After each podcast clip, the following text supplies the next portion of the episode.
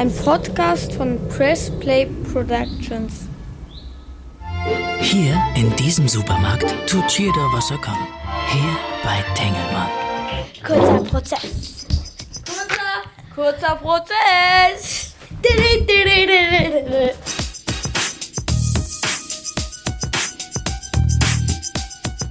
Sprecherinnen Elissa Chadic-Speer und Thala Bagiri, Dr. Thala Bagiri.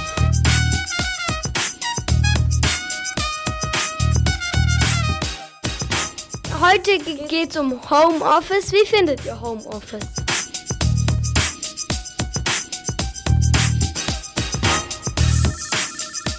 Hallo, hier sind wir wieder. Wir hatten keine anstrengende Woche. Wir sind nicht müde. ja, genau. Das machen wir. Anweisung von oben. Alles ist gut. Du wolltest mir jetzt gerade erzählen, wie es dir geht. Ich habe gestern einen Corona-Test gemacht und weil es mir nicht gut ging, ich hatte erhöhte Temperatur und die allgemeinen Symptome. Und du weißt ja heute nicht, habe ich jetzt Corona oder bin ich einfach nur ein bisschen erkältet. Ähm, da ich aber auch in München war letztes Wochenende, war mir das alles ein bisschen heikel. Ich habe heute Mittag die äh, Nachricht bekommen, dass der Corona-Test negativ ist und ich fühle mich jetzt auch direkt wieder gesund, ja. ehrlich gesagt. Übrigens krass, wie schnell das dann doch ging, ne? Test gemacht, einen Tag später Ergebnis da. Wenn man aus dem Risikogebiet äh, München kommt, in Södersland ist ja viel los, äh, bin ich doch froh, dass du jetzt gesund bist und ähm, ohne FFP2-Maske und an zwei verschiedenen Orten der Podcast aufgenommen werden kann. Weil ich hätte darauf bestanden, auch wenn wir räumlich nicht zusammen Dass ich die Maske Weil durch das Mikro und so könnte das ja rauskommen. Man weiß es nicht. Ich möchte übrigens, dass wir ab jetzt in unserem Podcast das generische Femininum benutzen ähm, und nicht mehr das nicht mehr gendern. Einfach okay. nur noch weibliche Form. Okay. Ja, weil wenn das Gesetz dann in den Insolvenzgedöns nicht durchgeht, dann zumindest in diesem Podcast gegen Seehofer halten und dann ähm, weis mich bitte immer darauf hin, weil es könnte sein, dass mir das ein paar Mal nicht gelingt. Ab jetzt sagst du immer Anwältinnen, Richterinnen. Ja. Die Männer lassen wir jetzt erstmal heute außen vor. Ja, finde ich ist eine gute Idee. Ja, gut, okay. Also wie sieht's aus? Ich rede heute über etwas, was ein bisschen mit Corona zu tun hat, aber auch ganz generell finde ich ein wichtiges Thema ist, was äh, nach vorne gebracht werden sollte, mhm. nämlich ganz äh, allgemein Oberbegriff Homeoffice. Oh, okay. Weil da jetzt irgendwas diskutiert wird, ne, medial, Recht genau, auf Homeoffice. Es gibt so. ein, äh, ein Gesetzesbestreben durch das Bundesministerium äh, für Arbeit und Wirtschaft. äh, Hubertus Heil hat äh, eine super Idee, über die ich gleich was erzählen werde. Alles klar. Ich ähm, rede heute, weil du ja über das Arbeitsrecht redest, was du ja in deiner eigenen Praxis und in der Kanzlei auch anbietest, rede ich mal wieder über mein Lieblingsrechtsgebiet Erbrecht, aber gespickt mit unheimlich viel Hot Gossip. Es geht um den Tengelmann-Konzern und was da gerade für ein Erbrechtsstreit ähm, los ist, das möchte ich ein bisschen beleuchten. Und wie gesagt, der Sachverhalt, der dem ganzen Fall zugrunde liegt, ist echt ein Krimi. Also, Tengelmann-Konzern gehört der Familie Haub. Ja, Haub. Haub. H-A-U-B. Die gehören zu den reichsten Unternehmenfamilien in Deutschland. Zu ihrem Vermögen gehören milliardenschwere Beteiligungen an der Bauhauskette Obi, mhm. äh, an dem Textildiscounter Kick und der Ramschkette Teddy. Das ist Die so, gibt es ja auch europaweit. Ja, ja. Das, da gibt es alles für einen Euro. Wir haben ja eben, oder weniger. Oder weniger. Wir haben ja eben darüber gesprochen, immer wenn ich daran vorbeifahre, ist da niemand drin. Aber ich gehe hin und wieder rein, weil ich da Lackrollen kaufe. Du weißt, ich lackiere alle paar Tage irgendwas zu Hause um. Und bei Obi kosten die Dinger ziemlich viel, aber bei Teddy nicht. Ähm, die sind auch in zahlreichen Internetunternehmen wie Zalando oder Delivery Hero beteiligt. Mhm. Also ich habe das mal so ähm, recherchiert, das würde zu weit führen. Man kann das selber mal ergoogeln. Da ist wirklich im, äh, in der Unternehmensgeschichte super viel passiert. 1800 irgendwas fing das an mit einem Kolonialwarenladen und ging dann so weiter. Irgendwann gab es einen Prokuristen, der Tengelmann hieß. Seitdem scheint das äh, Gebilde so zu heißen. Ähm, aber der, der Familie, der das gehört, die heißen eben Haub. Es ist so, dass äh, die Eheleute Erivan das war ein. Sind das Deutsche? Ja, Aber Erivan klingt so armenisch, ne, finde ich. Aber ich konnte jetzt nichts dergleichen. Ich habe jetzt ehrlich gesagt nicht die Staatsangehörigkeit und so mhm. nachrecherchiert.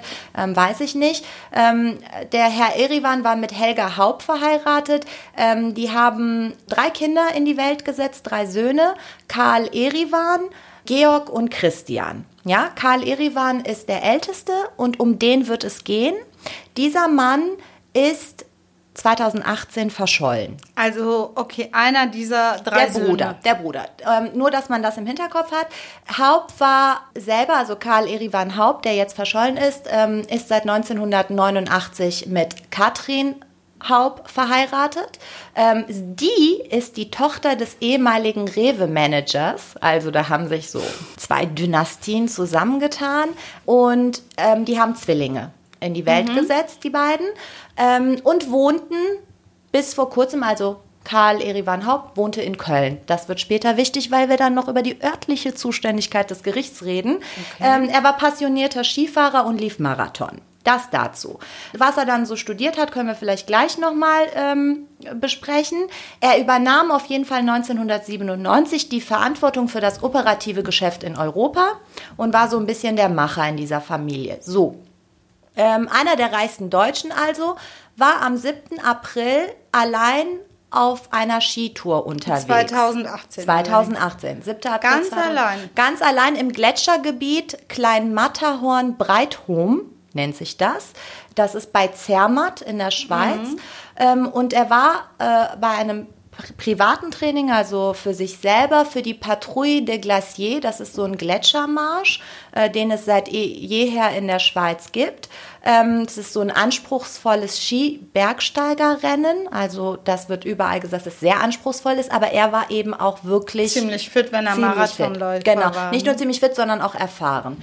Und ähm, er ist aufgebrochen zu diesem Skibergsteigerrennen und nie wiedergekehrt. Ich frage mal, war der erstmalig alleine da unterwegs oder? Äh? Das habe ich jetzt so en Detail nicht gelesen, aber er hat dieses Gebiet und diesen Lauf öfter wohl absolviert. Also es wird überall ähm, gesagt, dass er erfahren war, mhm. also für, für derlei Dinge. Mhm. Ähm, es gibt ein letztes Lebens Lebenszeichen von ihm. Das ist eine Videoaufzeichnung äh, vom Morgen des 7. April auf einer Bergstation und dann ist er eben verschwunden.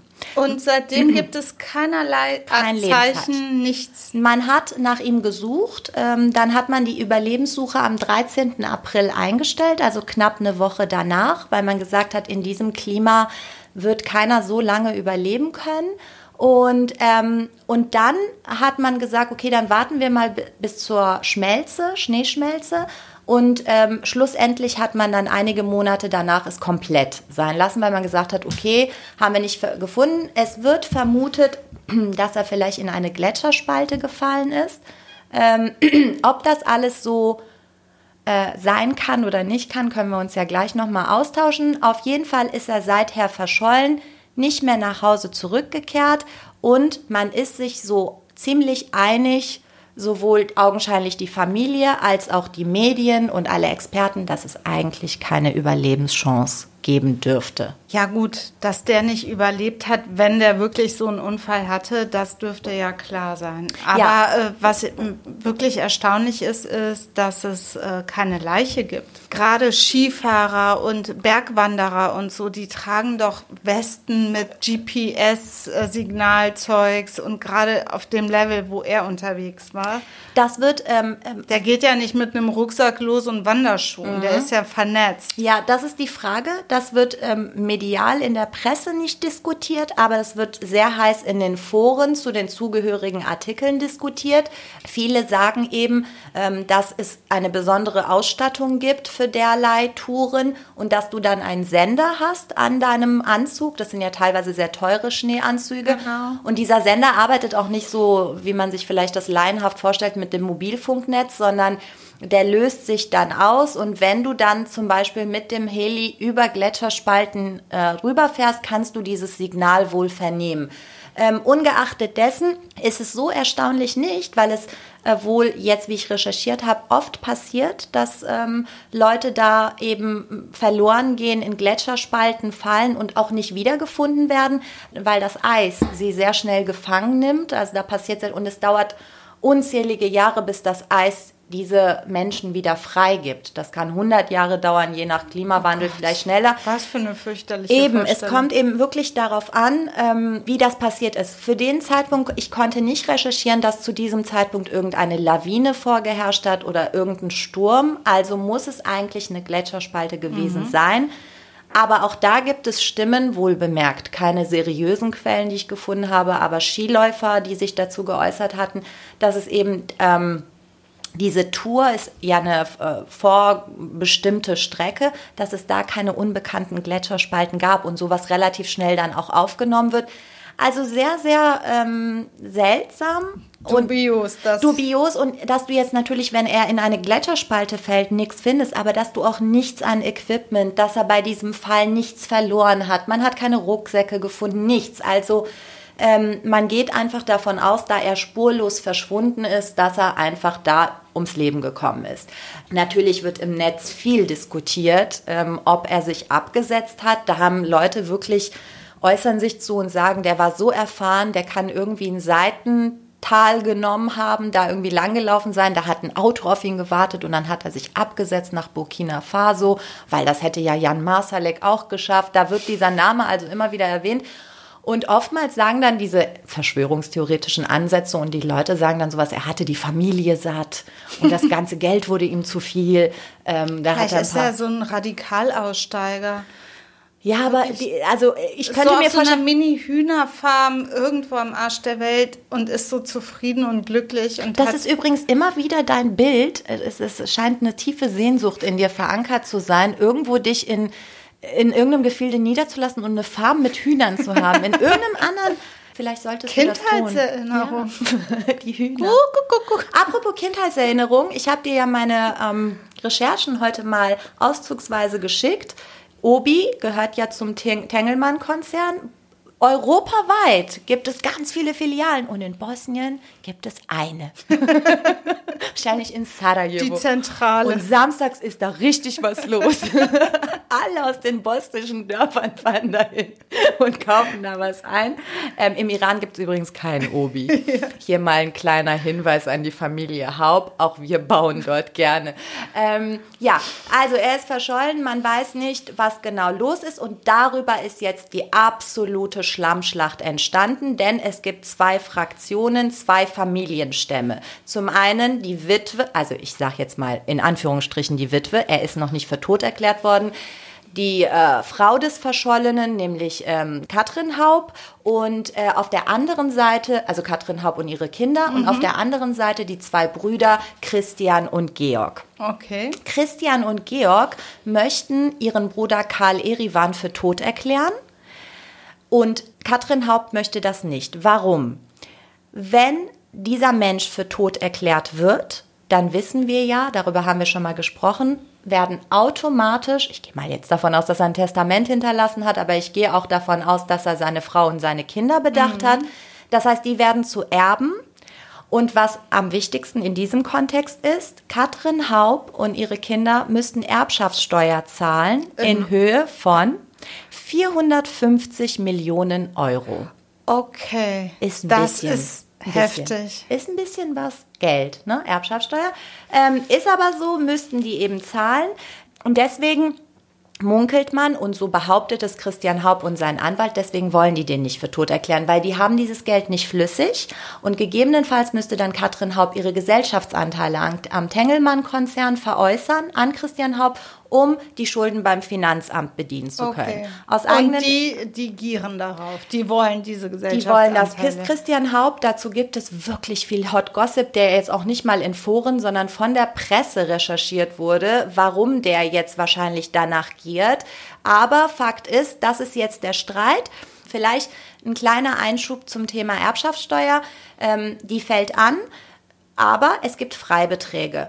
Ehegatten haben einen Freibetrag von 500.000 Euro, Kinder haben einen Freibetrag von 400.000 Euro, Enkel 200.000 und alle Nichtverwandten nur 20.000 Euro. Also wenn ich versterbe und ich hinterlasse 100.000 Euro und sage, meine Erbin soll Elissa sein, dann kannst du zwar, yeah, dann kannst du 20.000. Du sollst nicht versterben. Nee, ich bleib ewig, aber ich könnte es dir ja trotzdem mal vererben und mich dann absetzen, verschollen sein und dann erklärst du mich für tot. 20.000 stehen dir dann zu in Höhe von äh, dem, äh, über dem Freibetrag der Differenz 80.000 musst du Erbschaftssteuer zahlen, richtet sich nach deiner Steuerklasse, gibt es Tabellen, kann man angucken, ist nicht wenig. Ne? Gut, also da ist ja die Tengelmann noch nicht Witwe, aber fast ja, Witwe. mit 500.000 äh, kommt die ja, das ist ja für die so äh, ja. nix. Also das ne? Unternehmen, der Konzern ist roundabout, da besteht Streit, aber vier bis sechs Milliarden wert. Das übersteigt so ein bisschen den Freibetrag. Das heißt, Erbschaftssteuer dürfte hier eben gut anfallen und man äh, vermutet, es sind 450 Millionen Okay. Euro. Und das Finanzamt erlaubt da wahrscheinlich auch keine Ratenzahlung von 1000 Euro im Monat, sondern möchte dann wahrscheinlich alles auf einmal wäre sonst wirklich ungerecht, weißt du, wenn Ja. die so von uns alles auf einmal verlangen und Ratenzahlungen nicht Ja. akzeptieren, ähm, Zumal gilt, dann das muss ja- es ja für alle gelten. Eben, muss für alle gelten und auch hier. Das Zweite, was jetzt interessant ist juristisch, ist, wie da ist jemand verschollen und wie, den kann man für tot erklären. Was soll denn das? Wir sind in Deutschland. Für alles, was so auf Gottes grüner Wiese passieren kann, haben wir Gesetze. Deswegen gibt es auch, vielleicht mag das jemand mal googeln, das Verschollenheitsgesetz. Dort drin steht, wie man damit umgeht, wenn jemand plötzlich verschwindet. In Paragraph 3 wird festgehalten, ähm, dass eine Todeserklärung zulässig ist, wenn seit dem Ende des Jahres, in dem der Verschollene äh, nach den vorhandenen Nachrichten noch gelebt hat, zehn Jahre verstreichen, ne? dann kann man den Antrag stellen, den für tot zu erklären. So, jetzt könnte man ja hier meinen, der arme Mann ist 2018 verschollen, also frühestens 2028 könnte man darüber reden. Ich erkläre auch, die Brüder haben Anfang Oktober einen solchen Antrag beim Amtsgericht Köln gestellt, ihren Bruder Karl Erivan Haupt für tot zu erklären. Gibt es denn Ausnahmen dazu? Genau das. Erstens, damit wir hier schön bei der Juristerei und dem Grundkurs bleiben, warum Amtsgericht Köln, liebe, liebe Elissa? Für diesen Antrag zuständig ist das Gericht, wo der Verschollene seinen letzten Wohnsitz hatte. Also das Nachlassgericht Köln dann. Ja, und der wohnte in Köln, der Mann. Ich glaube in Junkersdorf sogar. Ja, also deswegen ist Amtsgericht Köln zuständig. Ähm, und es gibt Ausnahmen im Verschollenheitsgesetz. Es gibt den Paragraph 4. Da geht es darum, Angehörige einer bewaffneten Macht an einem Kriege. Das haben wir hier jetzt nicht. Dann gibt es Paragraph 5. Wer bei einer Fahrt auf See oder insbesondere infolge eines Untergangs des Schiffes verschollen ist. Da gibt es kürzere Fristen, weil man einfach mal davon ausgeht, dass du auf dem weiten Ozean dann nicht überlebst sehr lange.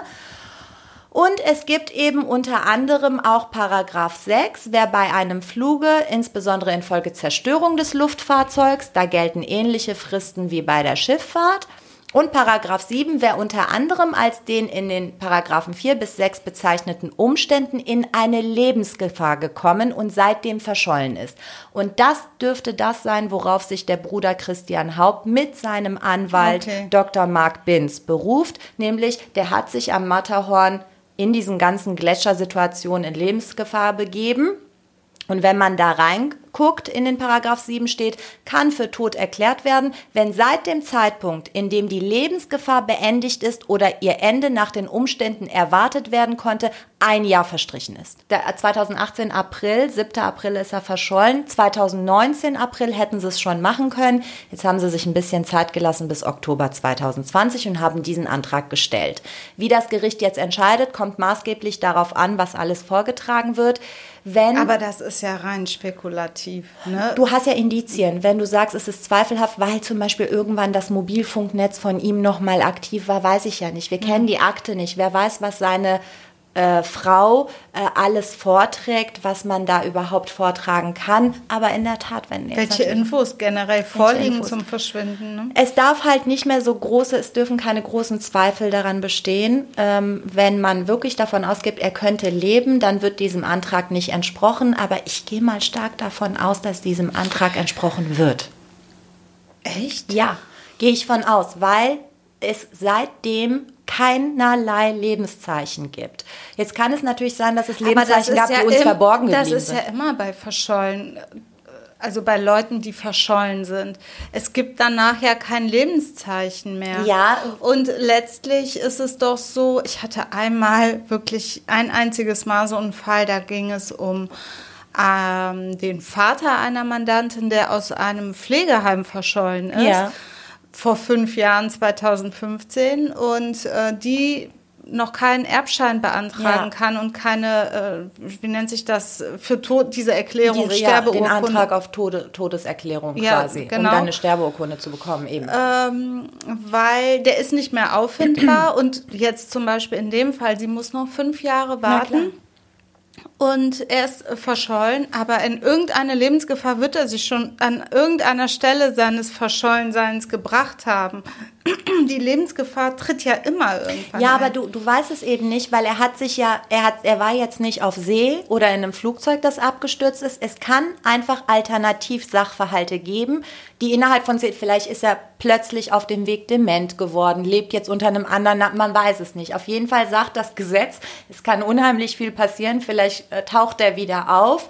Ähm, das ist alles im Verschollenheitsgesetz festgehalten und äh, was zum Beispiel auch interessant ist, ist in Paragraph 3 steht drin zehn Jahre, wenn der Verschollene zur Zeit der Todeserklärung das 80. Lebensjahr vollendet hatte, dann fünf Jahre. Ne? Also Okay. dem trägt auch das Gericht Rechnung, dass falls dann jemand Betagtes verschwindet, dass man dann eher davon ausgeht, der taucht auch nicht mehr auf.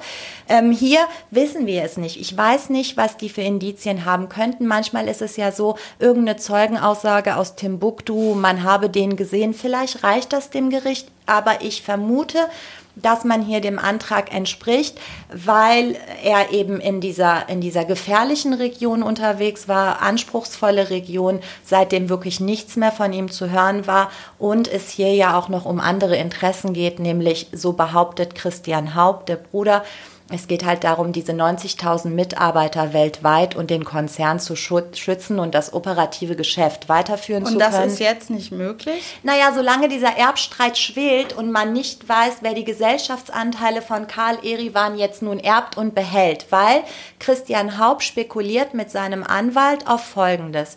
Er möchte äh, den Bruder für tot erklären, damit die Witwe Erbin wird, dann muss sie Erbschaftssteuer zahlen. Dieses Geld wird sie nicht aufbringen können. Sie hatte zuletzt versucht, Rücklagen von 1,9 Millio- äh, Milliarden aufzulösen. Äh, das haben die zwei Brüder nicht erlaubt. Und ähm, deswegen spekuliert Christian Haupt darauf, dass dadurch, dass sie diese Steuerschuld nicht bedienen kann, ihre Gesellschaftsanteile rund 30 Prozent hat sie, ähm, dass sie die dann eben verkaufen muss und dann wäre Christian Haupt quasi Alleinherrscher, weil es gibt mit dem Bruder Georg schon eine Absprache, dass er sich vom Konzern abspaltet und die Immobilien mitnimmt. Interessante Hintergrundinfo. Äh, Der Bruder Georg wird in der Presse als psychisch labil bezeichnet. Und zwar in dem Zusammenhang, als der Vater dieser drei Söhne gestorben ist, hatte er noch 6% am Konzern und Georg hat davon nichts bekommen, weil er psychisch labil ist. Er hat also nur diese 30%, ist Architekt und war von vornherein dafür zuständig, das Immobilienvermögen des Konzerns ähm, eben am Laufen zu halten. Der Bruder Christian hat sehr, sehr lange in den USA gelebt. Ihm wurde auferlegt, sich um die Beteiligungen der Gruppe dort zu kümmern des Konzerns und der ist Investmentbanker, sodass das für ihn der richtige Job war. Allerdings ist es wohl so, dass äh, der Konzern, für den er zuständig war in, in Amiland, äh, der ist insolvent gegangen.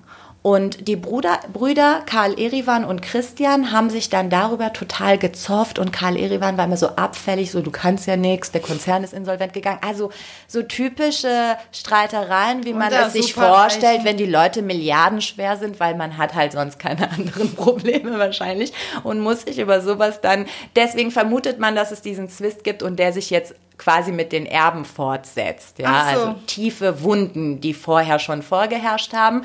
Das ist so ein bisschen die Familiengeschichte. Ob er jetzt tatsächlich verschollen ist, tot ist oder nicht, das wissen wir nicht. Aber es wird jetzt einfach vom Gericht zu entscheiden sein, wie damit umgegangen wird. Derweil bemüht sich Christian Haupt trotzdem mit seinem Anwalt um eine einvernehmliche Regelung.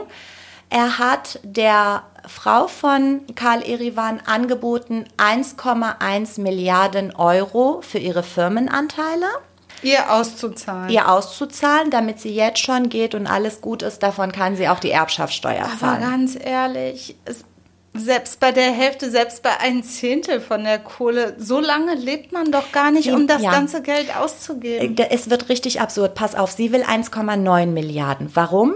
Sie vermutet, dass das Unternehmen 6 Milliarden Euro wert ist. Christian Haub hat bei einem der Big Four, wir haben schon mal über die geredet, im Zusammenhang mit Wirecard, damals EY, hier wurde KPMG beauftragt von Christian Haub, einer der Big Four, und die haben das Unternehmen auf 4 Milliarden geschätzt. Ähm, Katrin Haupt steht 30 Prozent zu. Allerdings ist im Gesellschaftsvertrag geregelt, dass wenn man ausscheidet, nur 70 Prozent des Verkehrswertes bekommt. Also lange Rede, kurzer Sinn. Sie will 1,9 Milliarden, ihr wird 1,1 Milliarden angeboten. Das ist ein Vergleich. Also Christian Haupt hat 150 Millionen einfach draufgelegt, ähm, um so ein, so ein kleines Schmankerl. Aber wie du schon meintest, da reichen ja acht Leben nicht. Auf jeden Fall ist es wirklich massiv viel Geld, vor allem um es im Teddy und Kick auszugeben. Also deswegen auch ich verstehe das nicht. Worum, aber ich habe zwischen den Zeilen in der Presse gelesen, dass es äh, der äh, Katrin Haupt nicht nur um das Geld geht, sondern Karl Erivan hatte wohl vor, seine Kinder in diesem Unternehmen unterzubringen und denen auch vielleicht die auch an die Hebel der Macht zu Ob setzen. sie das denn überhaupt wollen? Ich konnte auch nicht herausfinden, wie alt die sind, die Zwillinge, weil die haben erst 89 geheiratet. So alt dürften die nicht Nee, warte sein. mal, sagen wir mal, die sind Anfang der 90er geboren, dann sind die jetzt, 30. ja, jung. Im Studium im Zweifel, ne, noch. Also das ist so, äh, dass jetzt gerade über diesen Vergleich diskutiert, diskutiert wird. Parallel haben die aber schon den Antrag auf Todeserklärung äh, gestellt. Katrin Haupt findet das gar nicht schön, hat äh, beschwert sich darüber und sagt in, zur Presse, es ist sehr befremdlich, dass sich jemand Drittes anmaßt, solche Entscheidungen für unsere Familie treffen zu wollen. Es sei naturgemäß schwierig, seinen eigenen Ehemann so schnell für tot zu erklären. Ne? Nach dem Motto, wir haben ja irgendwie noch die Hoffnung. Aber de facto sind sich eigentlich alle einig. Und ähm, ich denke mal, dass jetzt zwischen 1,1 Milliarden und 1,9 Milliarden liegen. Vielleicht legt er noch mal eine Schippe drauf. Vielleicht legt er noch eine Schippe äh, drauf. Alternativ könnte Katrin Haupt, so meine Idee, EY beauftragen, auch das Unternehmen zu bewerten, die dann wahrscheinlich auf 6 Milliarden Euro kommen, weil wes Brot ich esse, das Lied ich sing. Ähm, deswegen denke ich, dass sie da, wenn sie eine einvernehmliche Lösung finden, besser fahren als ähm, wenn das jetzt alles vor Gericht geht, äh, wobei sich die Anwälte freuen bei den Streitwerten. Das wird jetzt also das Thema sein. Aber rund um diese Frage, was ist mit diesem Karl Erivan passiert? Hat er sich irgendwie abgesetzt oder nicht? Das würde mich interessieren. Wir werden es nie erfahren. So.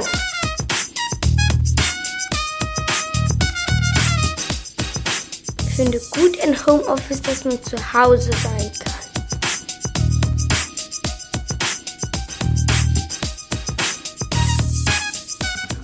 Aber ich will noch was sagen, das ist schlecht, weil in der Schule, weil da hat man, weil da muss man so viel ausdrucken. Also die Eltern müssen ja arbeiten, gleichzeitig müssen sie für die Kinder was ausdrucken. Die ganze Zeit so, wie geht das, wie geht das? Aber die wollen ja auch selber arbeiten. Weil ohne Homeoffice wäre es ja ganz anders. Wären die ja in den Büros und wir, die Kinder wären in den Schulen und dann hätten die gar keinen, nicht mehr so viel Stress.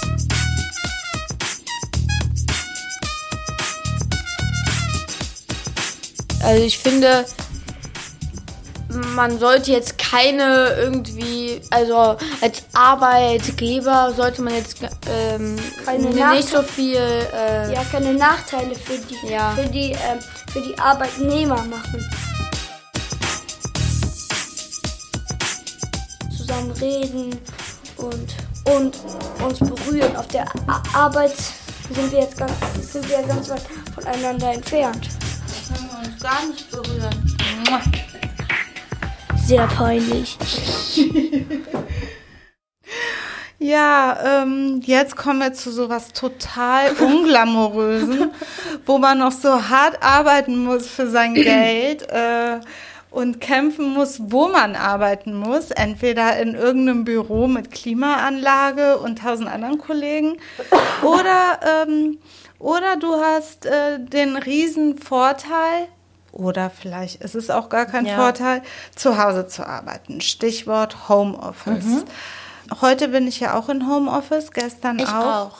Und zwischendurch immer wieder, das äh, gibt die Zeit irgendwie her und ist auch schön, wenn man von zu Hause ab und zu arbeiten kann. Aber findest du nicht, dass wenn man in Homeoffice ist, dass man de facto mehr arbeitet? Das stimmt, man setzt sich selber viel mehr unter Druck, weil man irgendwie wie ein schlechtes Gewissen hat, Ja. wenn man nicht im Büro ist und sich selber beweisen möchte, dass man ja doch effektiver ist oder zumindest genauso effektiv wie wenn man im Büro ist. Ja, und dadurch, dass du nicht diesen Gang vom Büro nach Hause hast, oft habe ich das so, dass ich so um 18 Uhr ähm, im Büro sage, weißt du ja, ich gehe jetzt nach Hause und dann mache ich noch dies und das und jenes und dann komme ich zu Hause und es fällt alles ab und ich mache ja nichts mehr. Zu Hause ist es aber so, dass du denkst, ach, dann mache ich noch das und dann mache ich noch das und zack, es ist 21 Uhr und ähm, bitte, was das für ein trauriges Leben, weil 1,9 Milliarden habe ich dann trotzdem am Ende nicht. ähm, aber Homeoffice, grundsätzlich eine gute Sache. Finde ich auch. Und es gibt jetzt Bestrebungen vom äh, Bundesministerium für Arbeit und Soziales. Hubertus Heil hat durch äh, sein Arbeitsministerium einen Referentenentwurf äh, vorgelegt, ähm, wonach ganz konkret und relativ detailliert beschrieben ist, wie so ein Anspruch auf Homeoffice aussehen soll. Also dieser Referentenentwurf soll zum Beispiel enthalten, dass äh, wenn das Arbeitsverhältnis, wir reden jetzt von normalen Arbeitsverhältnissen, wenn du jetzt angestellt bist, länger als sechs Monate bestanden hat oder besteht, der Arbeitnehmer einen Anspruch darauf hat, ähm, regelmäßig in Homeoffice zu arbeiten, beziehungsweise dass der Arbeitgeber dem zustimmt. Dieser Anspruch soll sich auf 24 äh, Tage pro Jahr bei einer Fünf-Tage-Woche erstrecken. Das muss man dann natürlich runterrechnen, wenn man Teilzeit arbeitet oder Aber Sechs-Tage-Woche de hat. facto ist es nicht viel, ist ja wie, wie Urlaubstage fast. Ne? Es ist echt nicht viel, wenn du es auf ein Jahr, aber es ist immerhin so Immerhin. ein Gesetzesvorhaben Immerhin. und ähm, so ein Mindestmaß an Pflicht, die der Ja. Arbeitgeber dann zu erfüllen hätte. Und da steht auch noch natürlich einiges Mhm. andere drin. Insbesondere Regelungen zum Arbeitsschutz, Maßnahmen, die du dann zu Hause ergreifen musst oder die der Arbeitgeber zur Verfügung stellen muss, wie Elektronik, äh, Datenschutz und so Sachen.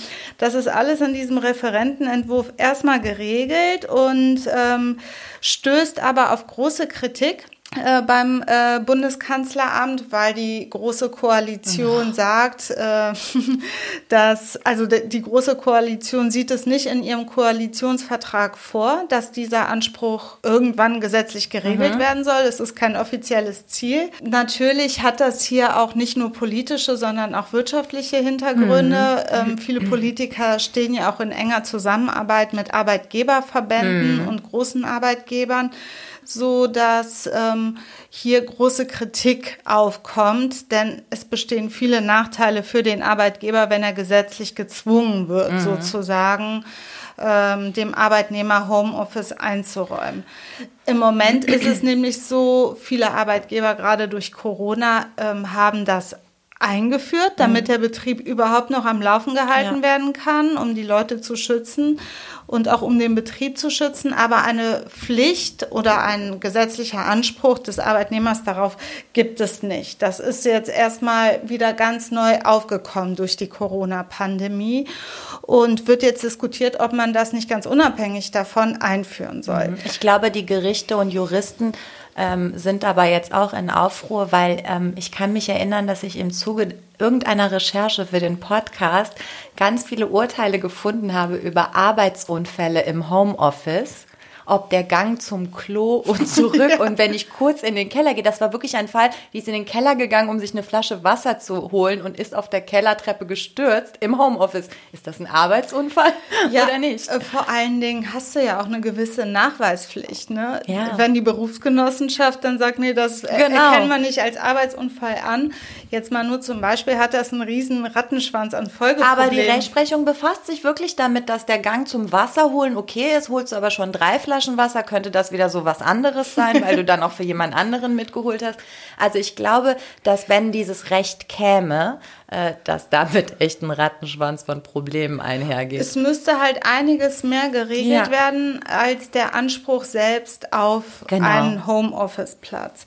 Ähm, ob der überhaupt geregelt wird, muss man ja. eben sehen. Ähm, die Befürworter sagen eben, dass es umgesetzt werden muss, weil die EU-Richtlinie zur Vereinbarkeit von Beruf und Privatleben für Eltern und pflegende Angehörige ohnehin bis zum 2. August 2022 umgesetzt wird und das nationale Recht dementsprechend angepasst wird. Mhm. Da wiederum geht es um die Einschränkung für pflegende Angehörige und Eltern. Also nicht generell Recht nicht auf. Nicht generell mhm. Recht auf Homeoffice, was aber dieses Gesetz schon vorsieht. Mhm. Also unabhängig davon, ob du Eltern hast, die du zu Hause pflegen musst oder Kinder hast, Betreuungssituation oder was auch immer. Bleibt auch abzuwarten natürlich, ob das überhaupt in so einem Gesetz. Darf ich mal vorgreifen? Vielleicht kommst du da noch zu. Aber gerade das, was ähm, die EU aufoktroyiert, ne? nämlich äh, Vereinbarkeit Familie und Beruf und auch letztlich für pflegende Personen von Angehörigen, das ist ja absurd eigentlich, ne? Weil, also, wenn du Kinder betreust, dann betreust du die ja die sind ja nicht still und sitzen da in der Ecke, je nachdem wie alt die sind, und gucken zu, wie du arbeitest. Nein, das ist aber ein anderes Thema. Der Trugschluss ist, dass wenn du in Homeoffice bist, denken die meisten Leute, du machst dir einen Laun. Ja. Weil du kannst dann deine Kinder betreuen und gleichzeitig irgendwie äh, Online-Shopping machen und ein bisschen äh, mal hier eine Zoom-Konferenz oder da mhm. Telco machen und irgendwelche E-Mails beantworten. Es ist ein Riesenspagat. Ich weiß das selber, wie das ist, ähm, gerade als die Schulen geschlossen waren das war ja so eine Situation, ja. wo du die Kinder einfach durchgehend zu Hause hast mhm. und die ich sag mal in Anführungsstrichen, pflegen musstest, betreuen musstest, also irgendwo eine vergleichbare Situation mit dem Inhalt der EU-Richtlinie. Und du reißt ja einfach Arme und Beine aus. Du, die, ja. du willst irgendwie allen ja gerecht einfach. werden. Eben, es ist ja nicht einfach. Was ich sagen will, ist, es ist nicht einfach. Du kannst nicht parallel arbeiten, gar nicht mal von jetzt, wie du mit dem Geschmäckle, der macht sich einen Laun, sondern ich stelle es mir einfach super schwierig vor und darüber haben wir ja auch geredet, wenn du Kinder zu Hause hast, arbeiten zu können, wie wenn du in einem ruhigen Büro sitzt. Natürlich ist es dann sogar angenehmer. Ähm, genau. Der Adi hat ja eben was super Passendes dazu gesagt. Auf der Arbeit ist es eigentlich viel angenehmer, ruhiger, weniger ja. stressig. Und so ist das eben auch äh, in der Realität. Wenn du Homeoffice machst, hast du den Vorteil, und das ist ein Muss, es geht gar nicht anders, du bist halt zu Hause. Ja. Das ist das Minimum, was du leisten kannst, wenn du Angehörige hast oder Kinder hast, die du betreuen musst oder einfach nur anwesend sein musst. Die sind halt nicht alleine. Und darauf kommt es auch an, dass jemand vor Ort sein ja, klar, sollte. Natürlich. Natürlich kann man da nicht die 100 Prozent leisten. Das volle Pflegeprogramm, das volle Betreuungsprogramm, ja. nur pädagogisch sinnvolle Sachen machen aber es bringt ja schon mal viel, wenn jemand da ist. Und diese Möglichkeit ist, um auch so Familien zu stärken, Arbeitnehmer mit, äh, mit Kindern oder Angehörigen, die irgendwie zu Hause sind, zu ermöglichen, das einfach unter einen Hut zu kriegen. Also ich denke, in anderen Ländern funktioniert, funktioniert das ja auch. auch. In Holland gibt, das, äh, gibt es diesen Anspruch schon gesetzlich geregelt. Und Holland ist nicht so weit von Deutschland entfernt. Wobei also, die Leute sind da wesentlich gechillter als wir hier und nicht nur wegen des THC, sondern einfach, weil die entspannter sind als wir hier in Deutschland. Wir sind ja so ein bisschen äh, mit der Tischplatte gesegnet. Aber äh, ich finde halt auch, dass das so ein ähm, schwieriges Argument ist. Das ist ja in Deutschland immer so, nein, das funktioniert nicht, das können wir nicht mal. Ey, probier's doch erstmal und finde doch Regularien, wie du zum Beispiel ist, feststellen kannst, ob er sich einen Laun macht oder nicht. Es, äh, sie. Es ist halt ähm, eine Idee als milderes Mittel sozusagen, statt es gesetzlich zu normieren als Muss-Vorschrift. Der Arbeitgeber muss zustimmen ist vorgesehen oder äh, vorgeschlagen worden, dass man dem Arbeitgeber einen Ermessensspielraum ja, zumisst mhm. und dann im Einzelfall bewertet wird, wie beim Anspruch auf eine Teilzeitbeschäftigung, ob die betrieblichen Voraussetzungen mhm. vorliegen, dass du in Homeoffice arbeitest,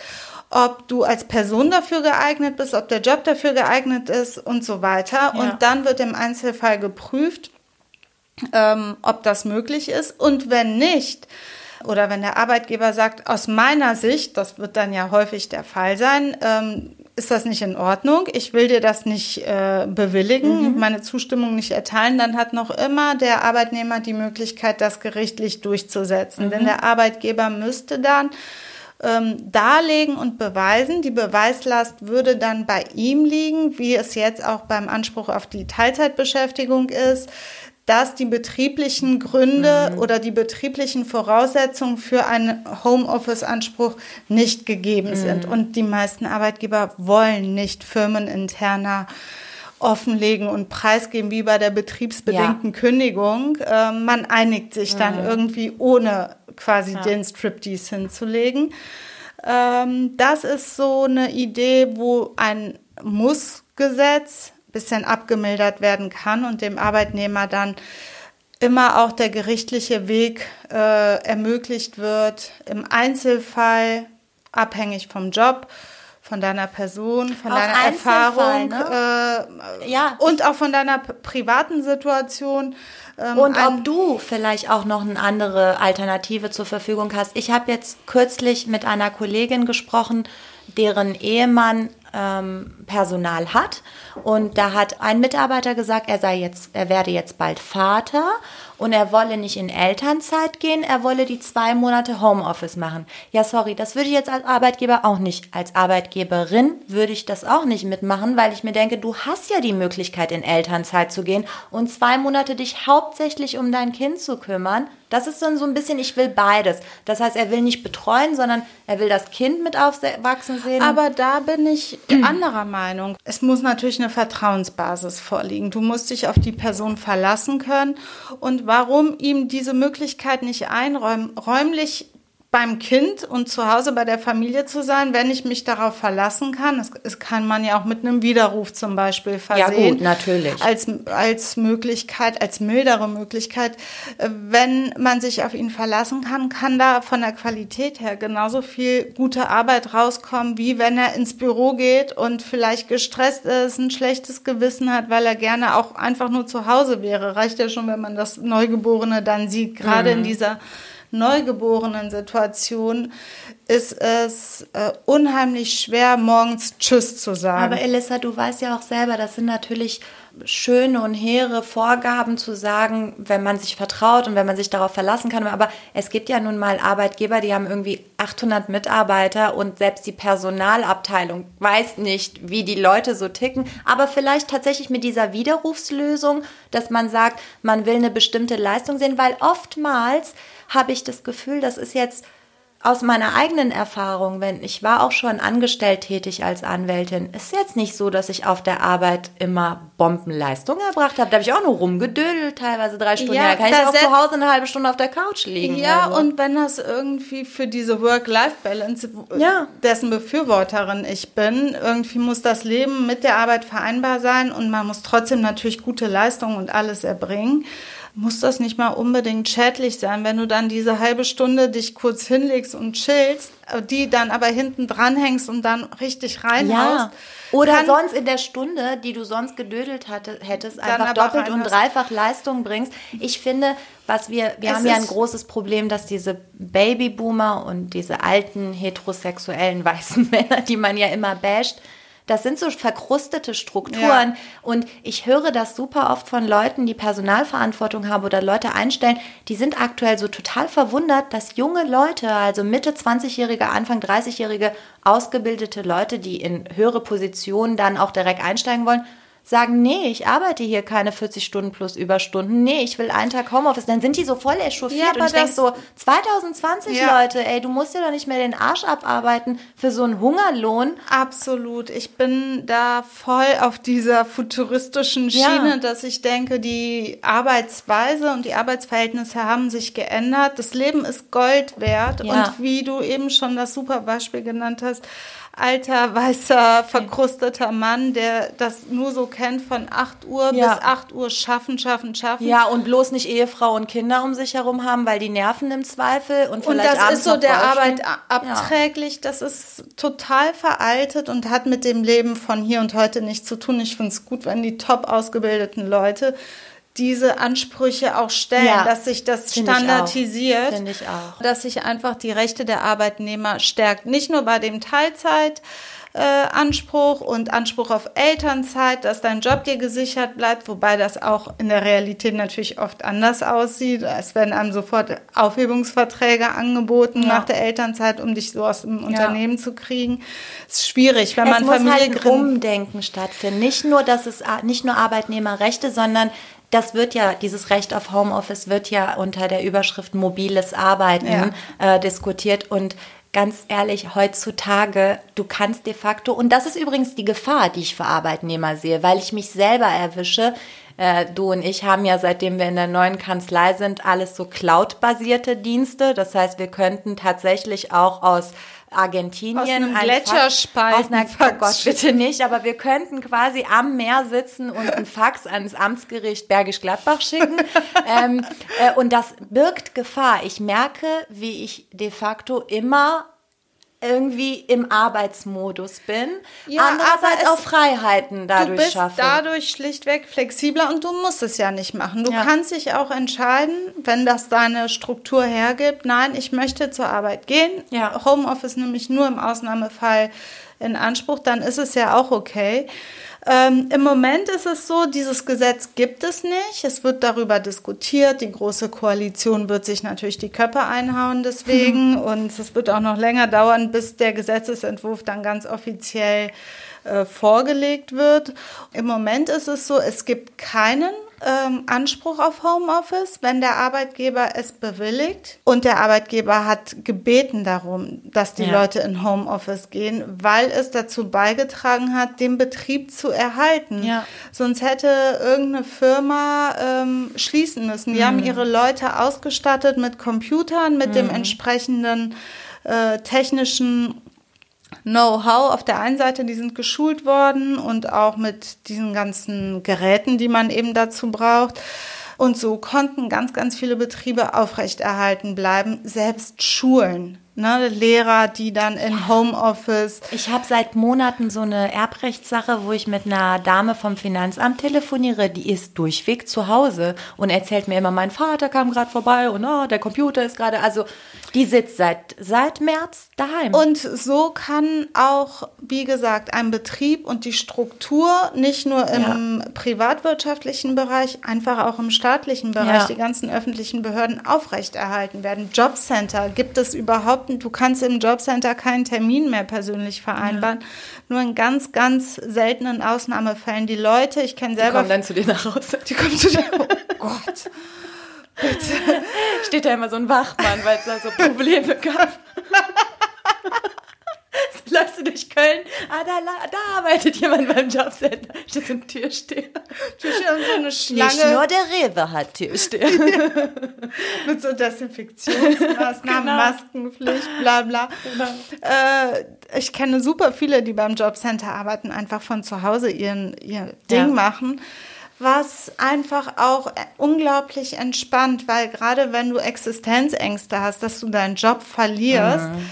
Die Kinder nicht mehr zur Schule gehen, ja. jetzt wirklich in Corona-Zeiten und irgendwie so ein Chaos über dir einbricht, kann dir das einfach den Arsch retten und du kannst deiner Tätigkeit normal nachgehen und alles läuft so einigermaßen äh, okay ab. Klar kann man da nicht parallel noch der beste Homeschooler sein und dies und das ähm, wenn der Arbeitgeber es dich bittet und möchte, dass du in Homeoffice gehst, dann aber die Homeoffice-Zeit beendet und mhm. sagt, jetzt kommen wieder alle ins Großraumbüro, dann hast du keinen Anspruch darauf, mhm. in Homeoffice zu bleiben. Mhm. Das ist halt nach wie vor so. Ähm, das soll sich aber ändern und nur aus betrieblich dringenden Gründen abgelehnt ja, werden. Es gibt dürfen. ja auch Jobs, die kannst du dann nicht von zu Hause machen. Ne? Klar. Also, Lagerist ja. Kassiererin. Oder was weiß ich, wenn du wirklich mit, mit wirklich schwierigen Daten zu tun hast, weil dann Datenschutzgesichtspunkte, VPN und das sowas. Das fällt alles unter Arbeitsschutzmaßnahmen. Ja. Das muss natürlich bewerkstelligt genau. werden. Du darfst dich dann, während du in Homeoffice arbeitest, zum Beispiel nicht strafbar machen, indem du ja. un, also Daten ungesichert hin ja. und her schickst oder genau. so. Also ich glaube, ich konnte dich jetzt überzeugen, dich auf die Arbeitnehmerseite äh, zu stellen und auf die, ne, nicht überzeugen, aber come on. Weil ich gerade mein Gesicht so Du hast so komisch gerade geguckt. ähm, du hast ein Problem damit, wenn ich sage, ich hätte dich überzeugt. Aber sagen wir mal, ähm, wir sind einer Meinung, wenn wir sagen, wir haben das Jahr 2020 und diese alten verkrusteten Arbeitsstrukturen sollten ad acta gelegt werden und mit Blick in die Zukunft Homeoffice jedenfalls gesetzlich ermöglicht werden. Also ich finde das also als Muss-Vorschrift, als Soll-Vorschrift fände ich es nicht gut. Als Kann-Vorschrift finde ich es gut, wenn es da so eine Ermessensentscheidung gäbe, wie auch im öffentlichen Recht. So bei manchen Sachen hast du halt eine Ermessensreduktion auf Null, dann musst du als Arbeitgeber dem Mitarbeiter das erlauben. Und Oder wie es jetzt schon beim Teilzeitanspruch genau, ist. Genau, dass du sagst, ab, einem bestimmten, ab einer bestimmten Mitarbeiterzahl und wenn es betrieblich in Ordnung geht, dann soll ja. das bitte so sein. Ähm, und ich sehe auch, dass 2020 vieles Neues mit sich bringt und man irgendwann mal damit starten muss, auch bei uns. Trotzdem, und das möchte ich erwähnen, ich war nie so die dicke Arbeitgeberin. Sprich, ich hatte nie wirklich viel Verantwortung für ähm, Leute. Ich musste die nicht bezahlen. Wir wissen selber, dass Arbeitgeber brutto kann teilweise echt hoch sein. Ich kann verstehen, dass sich teilweise Leute dagegen sträuben, weil die auch Angst haben, dass man auch diese Kontrolle nicht mehr hat, nicht mehr ja. sieht. Ähm, kann ich verstehen, aber ich glaube, ist auch nach, aber wir können so viel Bullshit in diesem Land klären mit Gesetzen, Verordnungen und was wir nicht alles haben. Das wird man ja wohl auch in den Griff kriegen. Ich befürchte nur, wie du eingangs gesagt hast, dass die Politik ein bisschen arbeitgeberfreundlicher ist. Arbeitnehmerrechte werden ja auch sukzessive, sukzessive ausgehöhlt.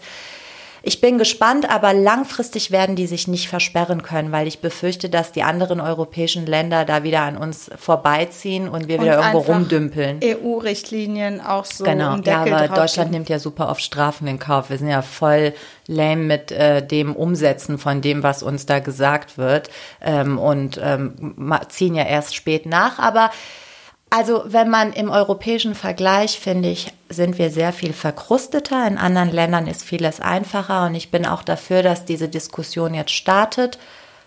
So ganz weiß ich nicht, wie es funktioniert, aber das ist ja auch nicht meine Aufgabe. Das muss austariert werden und dann wird man on the job im Homeoffice das wahrscheinlich fortentwickeln können. Dann würde ich sagen, war es das für heute. Ja, aus dem Homeoffice. Aus dem Homeoffice. In der Küche. Ihr seht, wir können auch in der Küche arbeiten. Ja, weil ich bin Liesels Arbeitgeberin und sie meine und wir erlauben uns ziemlich viel. Genau. Und deswegen funktioniert das auch. Genau das. In diesem Sinne allen ein schönes Wochenende. Tolle zwei Wochen, bis wir uns wieder hören. Und äh, ich bin gespannt, ob du nochmal irgendwie einen Corona-Test machst oder nicht. Und überhaupt hoffe ich, dass wir alle gesund bleiben. Bleibt gesund da draußen. Menschen. Ciao, bis Tschüssi. in zwei Wochen.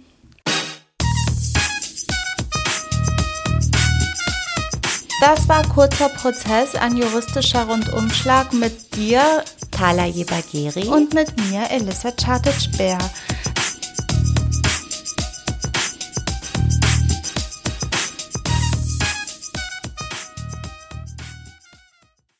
So. Ein Podcast von Play.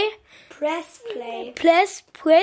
Press Ein Podcast von Press Play Productions. Press Play Productions. Ein Podcast von Press Play Productions.